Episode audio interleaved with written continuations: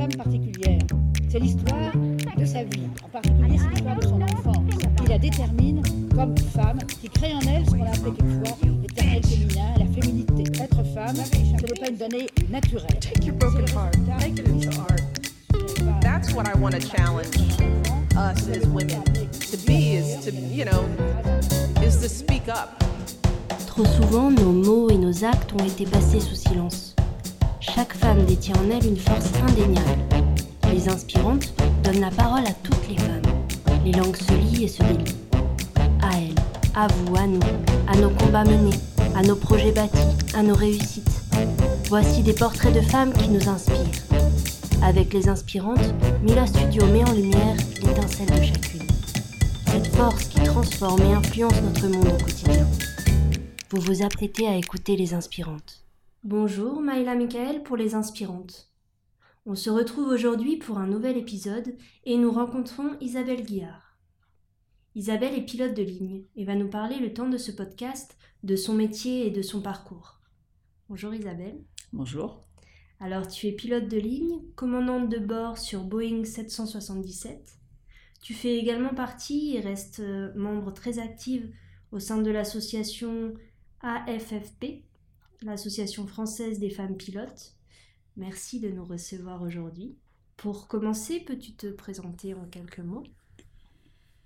Alors, euh, je suis une femme de 58 ans, mère de famille, et euh, je suis depuis l'âge de 25 ans euh, pilote dans une compagnie aérienne française. Je suis parisienne, j'ai habité Paris la plupart de, ma vie, tout en ayant fait des petites incursions dans d'autres grandes villes internationales. alors pour commencer, on aime bien commencer nos podcasts avec la présentation d'un objet euh, qu'on appelle l'objet euh, l'icebreaker pour euh, casser un peu la glace. Est-ce que tu aurais un, objet tu voudrais nous parler qui représente pour toi l'un de tes combats de vie ou un objet important pour toi? Alors en fait, je vis un peu entourée d'objets. J'adore, j'adore tout ce qui me rappelle plein de choses, les gens, les situations, les lieux. Donc en fait, j'ai une tendance un peu à amasser. Donc en trouver un seul particulier, c'est un peu compliqué. comme j'ai la, bonbonnière de mon grand-père euh, qui provient d'une fabrique de grès dans le nord de la France euh, où j'ai mes racines familiales et dans lequel j'ai mis euh, des petits bonbons au pain. J'ai une sculpture qui ressemble un petit peu à l'ours pompon qui a été faite par ma fille. J'ai une tirelire qui a été glanée au Costa Rica avec des copines. J'ai plein de des fleurs et des vases. Tous, tous les vases ont une histoire euh, familiale ou, amicale. Euh, et si vraiment on veut essayer de trouver un objet qui est beaucoup, un peu symbolique quand même, qui est beaucoup plus symbolique, euh, ça serait peut-être mon chapeau de Catherinette. 25 ans, non marié, à l'époque on fêtait les Catherinettes et on faisait une fête spécialement dans, la, dans le milieu de la couture et de la mode et on faisait un chapeau de couleur jaune et vert et qui était en rapport avec le métier, donc avec beaucoup de tissus, puisque c'était principalement la mode. Et quand j'ai eu 25 ans non marié, euh, j'ai voulu me faire, euh, faire un chapeau de Catherinette. Donc j'ai demandé à mes parents de me faire un chapeau de Catherinette. Euh, et c'était aussi un petit clin d'œil et un pied de nez, parce qu'à 25 ans, je n'étais pas mariée, mais alors ça ne me souciait, mais pas du tout. De même manière qu'à 58 ans, je ne suis toujours pas mariée et ça ne me soucie pas plus. Donc voilà, je peux vous montrer mon chapeau de Catherinette avec un petit avion, parce que c'était quand même, j'étais déjà lancée un peu dans l'aéronautique. Est-ce que tu peux nous parler un peu euh, davantage de ton métier, de ce qui t'a mené à, faire ce métier? Alors quand j'étais euh, petite, je lisais beaucoup et je lisais beaucoup de science-fiction et en fait euh, j'avais envie de j'avais envie de voler, j'avais envie d'être dans les airs, j'avais envie de partir sur une mission spatiale. donc j'avais vraiment envie d'être astronaute. Enfin astronaute c'était les Américains, cosmonaute c'était les Soviétiques. À l'époque on n'avait pas de de personnes qui allaient dans l'espace européenne ou française. donc je me suis dit, ben, quitte à être près des étoiles, autant être pilote. Donc c'est comme ça que je me suis lancée dans cette voie-là. Euh, j'ai fait des études scientifiques, hein, donc c'était un peu plus facile, et j'ai passé le concours de l'ENAC, École nationale d'aviation civile, puisque la France a une caractéristique, on a une école nationale qui permet euh, de former les pilotes euh, gratuitement. Il faut savoir que la formation de pilote est quand même très onéreuse puisqu'on paye ses heures de vol si on passe pas par l'ENAC. On peut être militaire et être transformé après, mais si on passe par la filière aéroclub, euh, c'est une filière qui est trop coûteuse et la France a cette possibilité-là euh, de faire des études gratuites.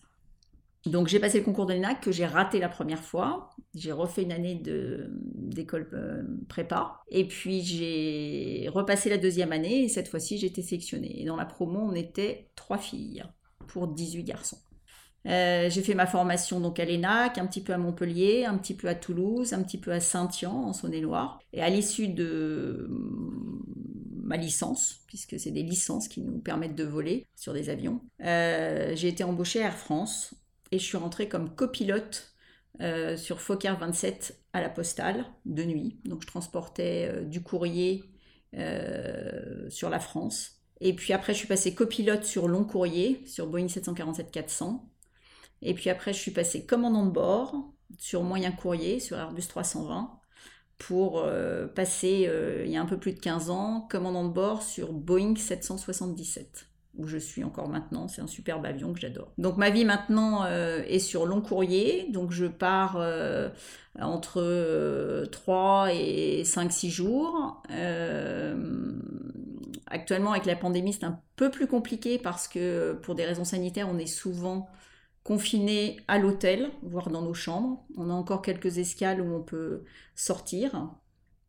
Mais c'est un métier qui demande de l'adaptabilité, de l'adaptation. Euh, l'adaptation aux circonstances, de l'adaptation euh, à la météo, de l'adaptation aux contraintes techniques euh, et de l'adaptation temporelle tout le temps. Et en ça, en ce sens-là, ça me, ça me plaît parce qu'on n'est pas dans une routine on a certains actes qui sont routiniers, mais on n'est quand même pas dans une routine le métier. C'est pas, on n'est pas des chauffeurs d'autobus comme on l'entend souvent dire. voilà, donc euh, je pars, je viens. J'ai quand même une famille puisque j'ai deux filles. Euh, qui maintenant ont 22 et 24, euh, qui m'ont toujours connu euh, à voler, sauf une période de congé parental où j'ai pas volé pendant trois ans. Mais sinon, elles ont toujours connu leur maman volant, partant, revenant, présente certaines fois à la maison et certaines fois absente. Et je vais finir ma carrière sur Boeing 777 et voilà. Est-ce que donc tu nous tu viens de citer ton, ton congé parental pour, euh, pendant trois ans à l'arrivée de tes deux filles. Est-ce que ça a été un manque de ne pas voler pendant ce temps-là? Est-ce que tu pouvais voler, euh, continuer de voler en parallèle? Alors euh, non, pour moi ça a été un, un choix familial parce que c'est le moment où on peut facilement prendre du congé parental puisqu'il est légal. Et c'est aussi un temps qui est sympa parce que c'est le moment où les enfants grandissent très vite et c'est très bien d'être un peu plus présente et de pouvoir les voir évoluer, j'allais dire, de jour en jour. Euh, on est parti en Inde, donc euh, j'ai suivi mon mari en Inde. On a vécu trois ans à Bombay, donc lui c'était bien au niveau professionnel. Et moi, j'étais très contente aussi. Ça m'a pas manqué parce que je suis pas une accro au vol. Euh, et puis, par contre, au retour, euh, de ces trois ans d'arrêt, il a fallu se remettre dans les avions. Et là, en fait, euh, c'est aussi une des caractéristiques du métier. On a l'habitude d'être contrôlé, de se remettre en cause. on a quatre contrôles simulateurs par an, on a un contrôle médical, on a un contrôle de connaissances théoriques, plus des contrôles d'anglais aussi de temps en temps. Donc le retour, c'est vrai qu'il faut s'y préparer. Euh, mais en fait, moi, ça m'a pas posé de problème parce que mentalement, on le sait déjà. Quand on, quand on fait ses grossesses, on sait déjà qu'on s'arrête et qu'on va revenir. Le manque du vol, non, ça m'a pas, ça m'a pas manqué. Et tu nous expliquais que sur long courrier, tu pars durant plusieurs jours. Oui. Ça fait euh, maintenant quelques années. Quand euh, tes enfants étaient plus jeunes, comment ça s'organisait avec ton mari, ton compagnon? Alors, euh, mon mari euh, voyageait aussi beaucoup, donc on avait pris la solution d'une jeune fille au père.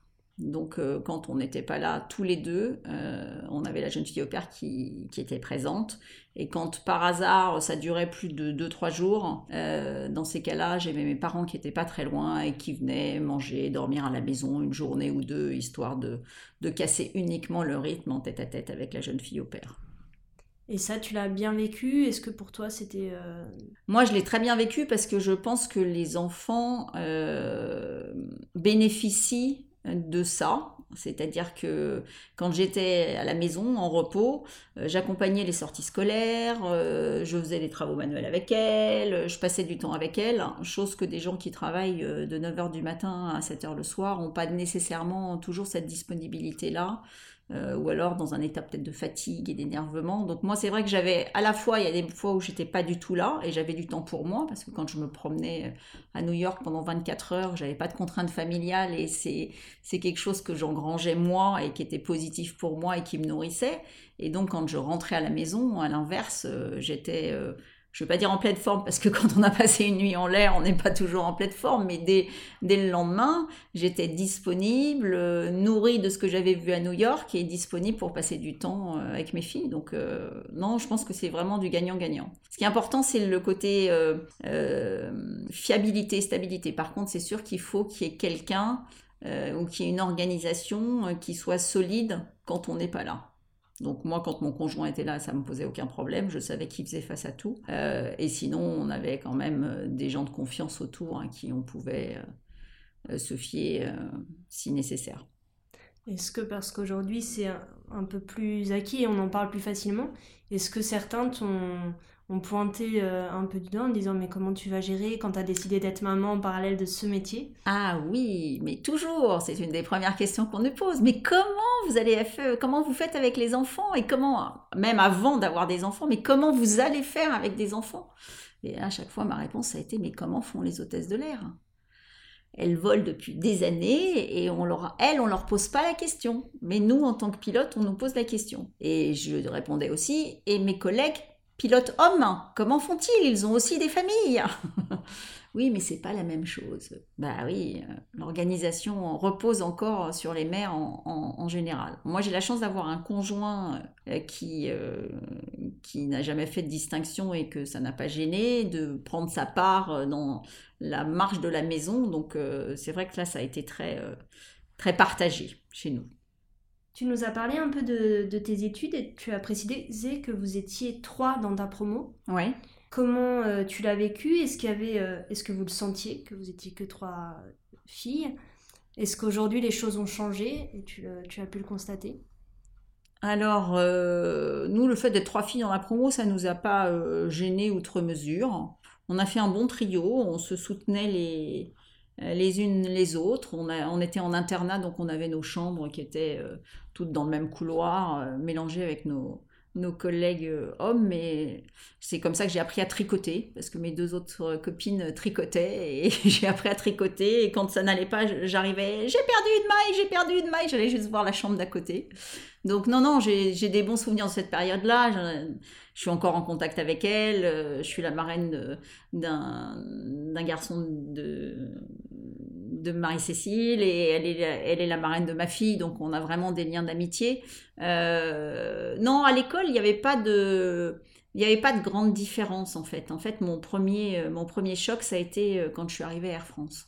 Là, euh, on m'a bien fait comprendre que c'était une exception. En fait, jusque-là, j'étais en classe prépa. Bien sûr, on était moins de filles mais on suivait le même programme, il n'y avait pas de différence. Quand on est rentré à l'école, bien sûr, il y avait une différence, euh, euh, mais euh, pas plus que ça, quoi. En fait, on suivait le même programme, on avait les mêmes heures de vol, on avait les mêmes instructeurs, rien ne se passait. Et puis quand je suis rentrée à Air France, là, on m'a bien fait comprendre que je ne rentrais pas dans le moule, le moule n'était pas fait pour avoir des seins et des hanches. Donc, euh, mais jusque-là, en formation, non, non, à l'école, ça ne nous a pas posé de problème. Tu aurais une ou deux anecdotes à nous raconter euh, à propos de ça que tu veux nous partager, même dans, dans ton cadre professionnel ou si ça, ça en déborde euh, ton cadre personnel aussi ah ben, De toute façon, c'est sûr que là, au niveau de, d'un... On parle de rôle modèle actuellement et nous on en parle beaucoup à l'association. C'est très important d'avoir des rôles modèles parce que les, les jeunes filles doivent, doivent pouvoir se projeter, avoir des représentations. Moi, le nombre de fois où je disais je travaille à Air France et la première réflexion qui arrivait en face c'est Ah, t'es hôtesse de l'air.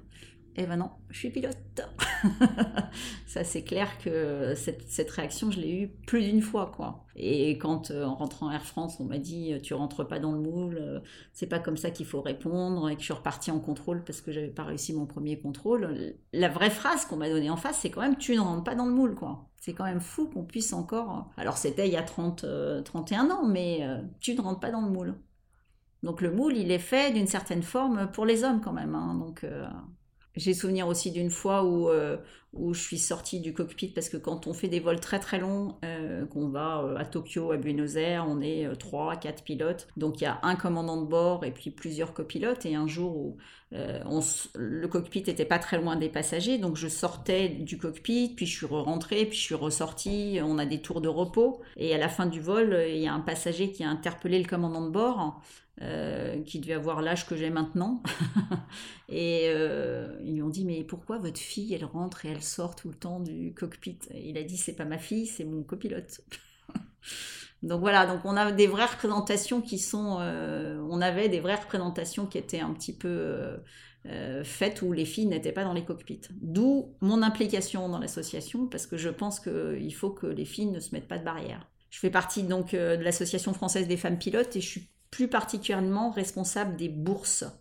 On donne des bourses pour soutenir aussi bien au niveau euh, sportif qu'au niveau professionnel. Et au niveau professionnel, tous les ans, tous les ans, je vois passer plusieurs dossiers de filles qui reviennent à l'aéronautique après avoir fait leurs études. Alors que dès le début, elles le voulaient, dès le début, elles avaient évoqué le fait de je veux être pilote, et soit l'entourage, etc., leur disait non, c'est pas fait pour une fille, euh, fais des études d'abord, tu verras après, tu changeras peut-être d'avis. Euh. Et donc, en fait, euh, les filles qui n'ont pas confiance en elles quand elles ont 15, 16, 17 ans, ben, suivent un peu les conseils. Et puis quand elles ont un peu mûri, qu'elles ont fait leurs études, elles se disent mais non, c'est vraiment ça que je veux faire. Et là, elles y reviennent quand elles ont 25 ans, 26 ans avec plus d'assurance. Mais euh, il y a encore des filles qu'on bloque, euh, qu'on influence pour leur dire le métier de pilote n'est pas un métier de fille. Voire même, entendu dans un aéroclub, tu ferais mieux d'être pédiatre. Ça, c'est un métier pour une femme. S'occuper des enfants. Au sein de l'association, je sais que tu viens de préciser pour les bourses et quand tu as ces constats-là et ces échanges-là avec ces jeunes filles, est-ce que tu as quand même pu euh, observer aussi un changement des, jeunes filles qui justement réussissent à se dire plus spontanément aussi, ben moi je veux faire ce métier et euh, c'est pas un métier genré, mais autant ouvert euh, qu'un homme? Alors oui, c'est pas un métier genré parce qu'en fait l'avion, lui, il sait pas si c'est un homme ou une femme qui le pilote il reçoit des ordres par les commandes de vol, mais que ce soit une fille ou que ce soit euh, un garçon qui manie les commandes de vol, ça l'avion il le sait pas. Donc en ce sens-là, c'est pas du tout un métier genré. Il y a eu une période où il fallait de la force physique, mais encore une fois, c'est une adaptabilité individuelle, c'est pas une adaptabilité au genre. Hein. donc euh, euh, oui, les choses ont évolué parce que les filles se projettent un peu plus quand même là-dedans. Au niveau nombre, il y a plus de filles qui veulent rentrer euh, et devenir pilotes, mais, euh, mais il y a encore beaucoup de barrières, je trouve. Il y, en a plus, il y en a plus, oui, il y en a plus, mais on, a, on plafonne dans les classes préparatoires et dans les écoles d'ingénieurs, on plafonne à 20-25%. Hein, alors il y a quelques années, quand je suis rentrée à Air France, c'était 2,5%. là maintenant, on approche les 10% en 30 ans. On n'a pas beaucoup évolué quand même. tu parles de barrières, tu peux nous, nous les définir, celles que tu penses encore très présentes? Bah, je pense qu'il y a, il y a toujours euh, la double casquette des femmes à la maison et euh, au niveau professionnel. Euh, même dans notre métier, les femmes prennent beaucoup plus de temps partiel que les hommes. donc ça prouve bien qu'il y a toujours ce souci de la famille qui repose sur les femmes. Quoi. Donc je pense que ça, c'est une première barrière. Après, tout ce qui est technique, les filles n'arrivent pas à se projeter encore. C'est, euh, mais euh, l'autre jour, on, en parlait, on disait, est-ce que, est-ce que vous pouvez nous citer une scientifique française? Ben, Une fois qu'on a cité Marie Curie, on n'en a pas beaucoup d'autres derrière.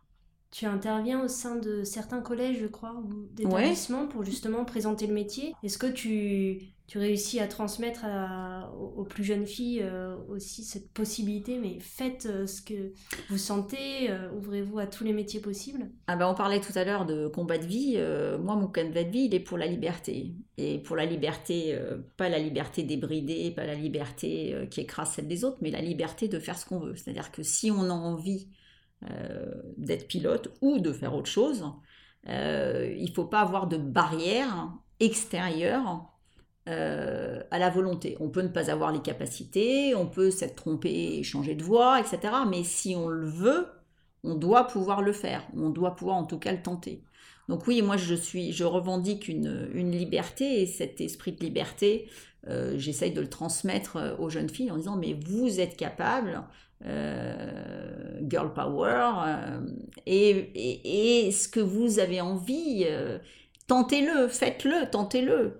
Mais ne vous n'écoutez pas uniquement les gens extérieurs qui vont décider pour vous quoi. Donc oui oui, il faut décider, il faut être libre, il faut être libre d'essayer, faut être libre de faire ce qu'on a envie de faire et il euh, faut être libre de se tromper aussi, hein, parce que tout le monde peut se tromper. Hein. et donc de changer d'avis, ça on peut découvrir des choses. J'ai euh, une amie proche qui, euh, quand, qui faisait beaucoup d'escalade, qui passait en tête, donc c'est l'endroit où on est moins bien assuré. Et à partir du moment où elle a eu ses enfants, elle n'a pas plus continué. C'était physique, quoi. Elle ne se sentait plus de passer en tête parce qu'elle avait des enfants. Et pourtant, elle a adoré l'escalade à un certain moment. Mais voilà, donc c'est pour ça que je dis euh, se tromper, c'est pas se tromper, mais changer d'avis. Ce qui est vrai à un moment n'est pas nécessairement vrai à un autre moment. Mais, euh, mais qu'on ne nous empêche pas, pour des questions euh, de genre ou autres, de faire ce qu'on a envie de faire. Quoi.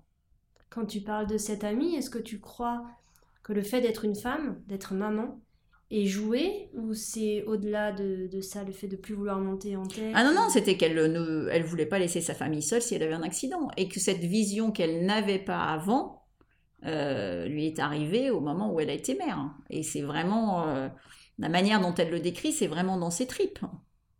Elle n'arrivait plus à le faire. C'est, encore une fois, c'est pas un effort conscient. C'est pas une décision consciente qu'elle a prise. Ça a vraiment été un ressenti qui a amené une réflexion et qui s'est dit depuis que je suis mère, je n'arrive plus, je n'arrive plus et je ne veux plus. Mais au départ, ça a vraiment été ses tripes qui lui ont parlé, quoi. Et toi, cet instinct de liberté, cette volonté de l'affirmer, de ne pas te limiter, tu l'as toujours eu?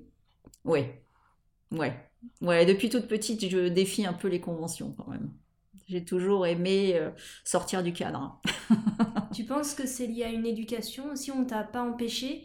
Ou tu penses que c'est très... Euh, ah non, non, je suis sûre que je suis euh, le pur produit de mon éducation et de mon caractère. Parce que j'ai une sœur qui est différente de moi, alors qu'on a eu la même éducation. Mais c'est vrai qu'au niveau familial, j'ai toujours été encouragée par mes parents et à faire ce que je voulais et à entreprendre. Et, euh, et voilà, après, mon caractère m'a fait entreprendre des choses que ma sœur, par exemple, n'a pas, n'a pas fait. Mais ça, c'est notre propre caractère. Mais par contre, l'entourage familial c'est évident que, que de ne pas avoir de limitation et de tenter. Euh, j'ai plein d'exemples qu'on me raconte de quand j'étais petite, certains dont je me souviens, certains dont je me souviens pas. Je faisais de la gym et j'étais dans les rues de Paris et je traversais la rue en faisant des roues, euh, la tête en bas. Euh, alors on a beau dire ça se fait pas, ben non ça se fait pas, mais moi j'ai envie de le faire et j'embête personne et je me fais pas écraser par les voitures, donc à partir de là je peux le faire quoi.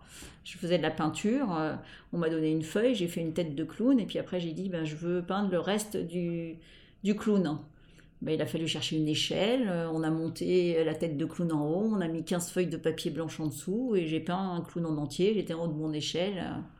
Voilà, après il y a des gens qui se contenteraient de parce que c'est leur caractère, parce que c'est leur envie, parce que c'est ce qu'ils font. Moi je, ne sais pas quelles sont les différences. Moi, c'est vrai que j'ai jamais eu de limitation et que je me suis limitée naturellement dans d'autres domaines, certainement. Mais dans, certains domaines, je me suis jamais de poser de, de barrières, en tout cas, euh, en tout cas consciente. Peut-être culturelle, peut-être plein de choses, mais il y en a que non. Je les ai toujours un peu repoussées quand même. Tu as dit cette phrase de, de ne pas être rentré dans le cadre. Et j'en reviens à cette phrase qu'on t'a aussi dit quand tu as commencé ta vie professionnelle que euh, tu ne rentrais pas dans le moule. Est-ce qu'aujourd'hui, avec ton, ton regard et le recul que tu peux avoir, comment tu définirais le moule attendu dont on te parlait à ce moment-là? Euh, alors pour les pilotes, euh, le moule attendu, c'est de travailler de manière standard. Donc il faut avoir les bonnes phrases, il faut être consensuel dans un cockpit parce que c'est pas le moment d'avoir des problèmes euh, relationnels quand on est sur des décisions techniques.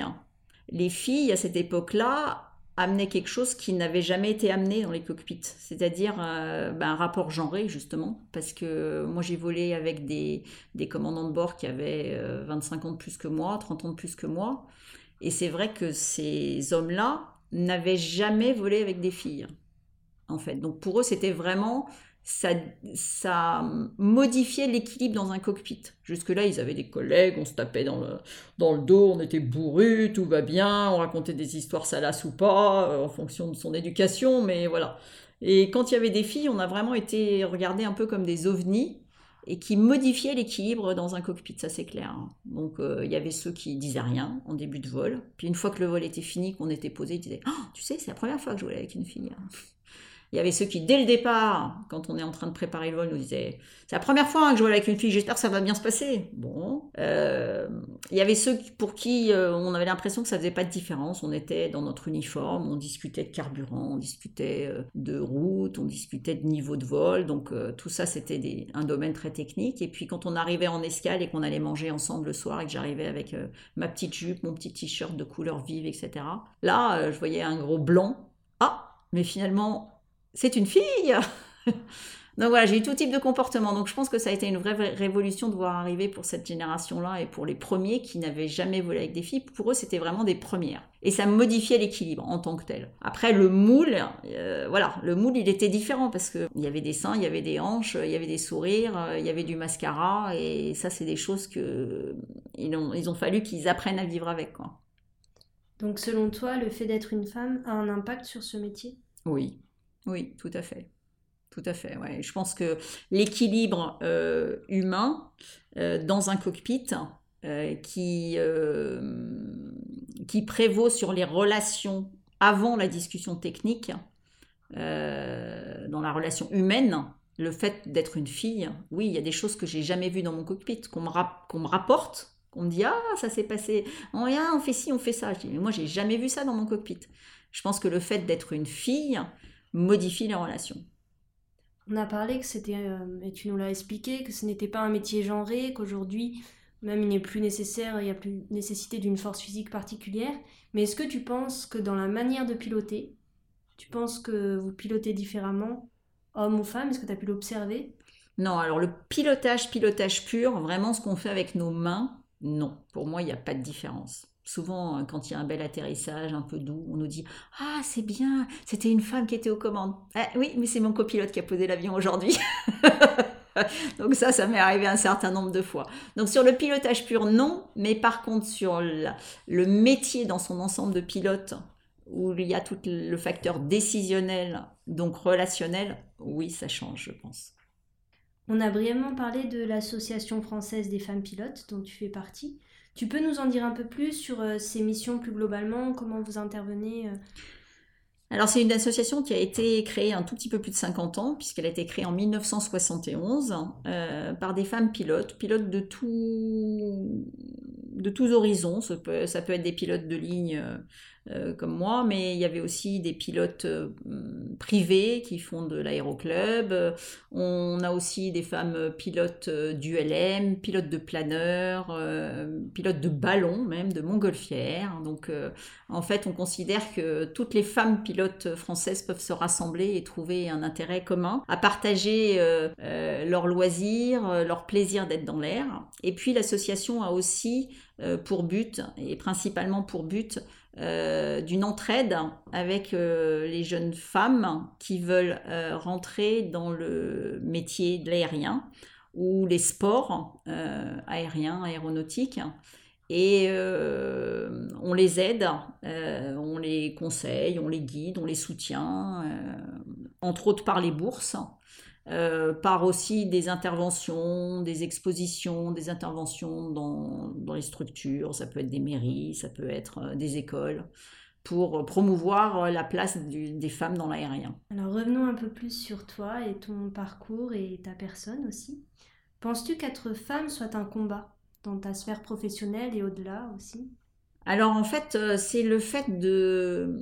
Le mot combat, je ne l'avais pas naturellement mis euh, dans mon parcours de vie, mais quand vous m'avez proposé ce podcast, j'ai réfléchi Et je me suis dit, euh, bah finalement, oui, c'est peut-être quand même un, combat de, un combat de vie. Au départ, je ne l'ai pas perçu comme un combat. Euh, et je ne l'ai pas identifié comme tel. Parce que je pense que naturellement, j'ai un peu une tendance à, à rentrer de front et à sortir du cadre. Donc ce combat, il est un peu ancré dans moi. Parce que, et je ne pensais pas que c'était une caractéristique euh, nécessaire. Je pensais que c'était une caractéristique qui m'était propre. Mais peut-être que cette caractéristique... Je me pose la question. En fait, euh, ce, podcast me fait me poser des questions là-dessus. Ça, c'est clair que ça m'a fait me poser des questions. Donc, euh, oui, non. Euh, être une femme...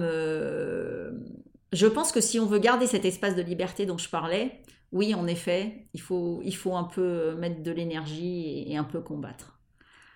Mais après, on peut avoir des vies différentes il euh, y a des gens qui peuvent euh, être heureux euh, ou être heureuses différemment. Donc, pas nécessairement un combat. Mais si on veut préserver cet espace de liberté, oui, je pense que c'est un combat. Tu pourrais, toi, nous parler de ton plus grand combat de vie? Mon plus grand combat de vie Non, je peux, peux pas dire, parce que je pense que je me bats un peu dans tous les, actes de la vie courante parce que je pense que moi c'est ancré dans mon caractère euh, de base, mais euh, non, plus grand combat de vie, j'en ai pas. Simplement, oui, cette liberté et cette équité de traitement, cette justice. J'ai toujours combattu l'injustice, l'injustice, euh, pas sous toutes ses formes, mais l'injustice quand justement il y a des préjugés. Ça c'est vraiment quelque chose que je n'aime pas du tout. L'injustice pour cause de préjugés. Des préjugés qui vous mettent dans une case au départ et encore une fois qui vous privent de liberté. Ça pourrait être ça. Et tout cet engagement qu'on entend, en effet, euh, nous on entend comme un combat. C'est beau à entendre. Est-ce que tu aurais dans ton parcours un événement ou une rencontre qui a transformé ton regard ou remis en question tes certitudes? Eh bien, c'est justement un peu mon entrée à Air France où, euh, lors de mon premier contrôle, euh, j'ai eu un échec et on m'a dit que je ne rentrais pas dans le moule. Et ça a vraiment été pour moi le premier choc où je me suis dit, mais là, on ne me considère pas identique. Ce que je disais tout à l'heure un peu plus haut dans le podcast, jusque-là, j'avais pas eu de barrière, j'étais bonne élève en classe, euh, j'ai choisi ce que je voulais faire, et là, c'est la première fois où on me faisait bien sentir ma différence. Et là, je me suis dit, mince, euh, est-ce que cette, euh, cette sensation-là, je vais l'avoir longtemps? Et durant ma carrière, il y a eu des hauts et des bas. Il y a des moments où c'est passé comme une lettre à la poste et on me considérait comme les autres. Et puis il y a des moments où on m'a bien fait ressentir à nouveau euh, que j'étais une fille, une femme et que c'était différent. Donc euh, oui, ça a été le, premier, euh, la première fois où mes certitudes ont été ébranlées, c'était la rencontre avec le monde du travail. Est-ce que tu as un livre dont tu voudrais nous parler un peu, un livre auquel tu tiens, ton livre préféré Alors mon livre préféré, c'est Les enfants de minuit de Salman Rushdie. Euh, pour différentes raisons. Bah, la première raison, c'est que j'ai habité en Inde pendant trois ans, donc durant un congé parental, euh, que j'adore ce pays. Euh, que Salman Rushdie est né à Bombay, euh, juste à côté du quartier euh, où j'habitais aussi quand j'étais à Bombay. J'adore l'écriture de Salman Rushdie, même si je la lis en français, parce que j'essaie de la lire en anglais et c'est très difficile. Déjà en français, je trouve que c'est une écriture qui est pas simple. c'est pas un livre qu'on peut lire dans le métro facilement avec du bruit autour, mais j'adore ce livre et j'adore le côté onirique des enfants de minuit aussi, où ça nous emmène dans, dans un univers qui est à mi-chemin entre le, euh, la réalité et, la non-réalité. Donc vraiment, j'adore Salman Rushdie, ses livres. Est-ce que tu aurais une petite devise au quotidien? Je reprendrai la devise que, que m'a dit une copine et que je ferai bien mienne, même mienne, que je ferai bien mienne. Il euh, n'y a pas de problème, il n'y a que des solutions. Alors les solutions, elles peuvent être imparfaites, hein, je en suis consciente, mais euh, je pense qu'à tout problème, on peut apporter un début de solution ou une solution quand même. C'est ce que j'ai essayé d'enseigner à mes filles. Ça marche ou ça marche pas certaines fois. Est-ce que tu aurais un petit animal totem si tu devais t'identifier à un animal? Animal, animal. Allez, on va dire le chat pour sa liberté de mouvement encore. Euh, pour sa liberté aussi un petit peu euh, sentimentale. Euh, j'ai pas vécu entouré d'animaux, donc je, touche pas, pas, très bien. Et puis pour son agilité à aller un peu partout, à monter la tête en bas, la tête en haut, le chat. Est-ce que par rapport à ton métier et à tout cet échange, tu aurais d'autres choses à nous partager? Non, je pense que oui. Enfin, la seule chose, c'est que le combat est important. Moi, je, je, je commence de, enfin, après un certain nombre d'années de vie, je commence à comprendre l'importance du combat que jusque-là, j'avais pas verbalisé. Euh, et après, à l'association, on croit beaucoup au rôle modèle. Donc, je pense que ça, c'est aussi important euh, que les filles puissent se projeter, que les jeunes filles, les jeunes femmes puissent se projeter euh, et, et s'imaginer. Il y a beaucoup de gens qui font pas d'efforts d'imagination. Donc euh, aux États-Unis, euh, quand, on, quand on achète un appartement, il est meublé euh, parce qu'il faut que les gens puissent se projeter dans un appartement. Et je pense que les gens ont du mal à, imaginer certaines choses. Et donc en ce sens-là, le poids des images ou des témoignages ou même, même des films peuvent être importants parce que même si les modèles sont imparfaits, les modèles existent. Donc je pense, je suis vraiment une fana des rôles modèles. Est-ce que tu en as eu, toi, pendant ta période de construction?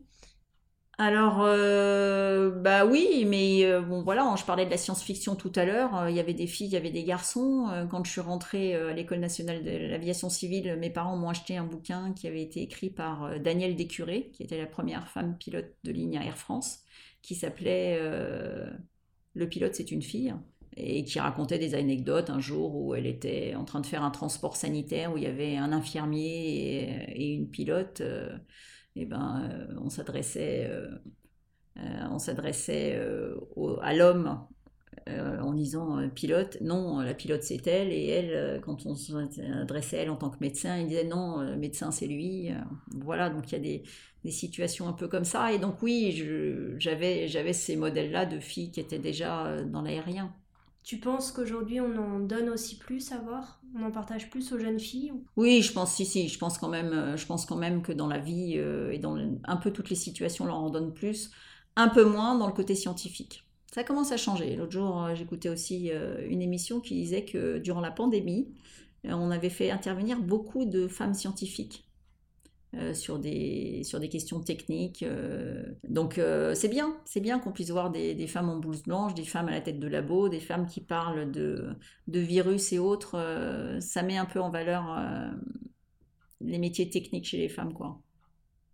Est-ce que tu aurais d'autres idées pour, pour pouvoir partager davantage ces modèles possibles? Est-ce qu'il y aurait, ton avis, une autre possibilité de faire différemment? Euh, non, moi je pense que ce qui touche le plus les gens, c'est les images quand même. Donc c'est pour ça que j'interviens souvent euh, quand je vais intervenir dans des lycées, dans des collèges ou dans des écoles euh, en uniforme, parce que je pense que c'est des, des, images qui marquent. Le poids des images est quand même important. j'ai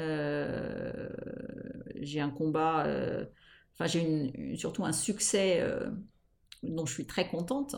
Il y a quelques années, plus d'une dizaine d'années, on a on a fait avec euh, deux amis le premier vol féminin, équipage féminin à Air France pour le 8 mars, journée de la femme. Euh, on était allés toutes les trois euh, à Bombay. et puis K1, Air France continuait à faire ça de temps en temps au gré des envies. Et, cette année, pour la première fois, on est venu me chercher et on m'a demandé si je voulais faire le vol du 8 mars. Et je suis contente parce que ça veut dire que maintenant, euh, bah, c'est devenu une habitude. On fait systématiquement maintenant dans mon entreprise un vol féminin le 8 mars. Et donc, euh, ça veut dire que les choses ont évolué, sont rentrées dans les mœurs, ce qui était une expérience il y a quelques années est devenu quelque chose de régulier. Et j'en suis très contente. Merci beaucoup, notre échange touche à sa fin. Est-ce qu'avant de terminer, tu aurais une actualité aussi peut-être de l'association ou autre chose?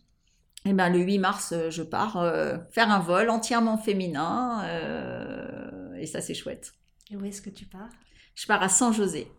Super. Ben, merci pour tout. Merci pour tes mots. C'était Maëla Michael pour Les Inspirantes.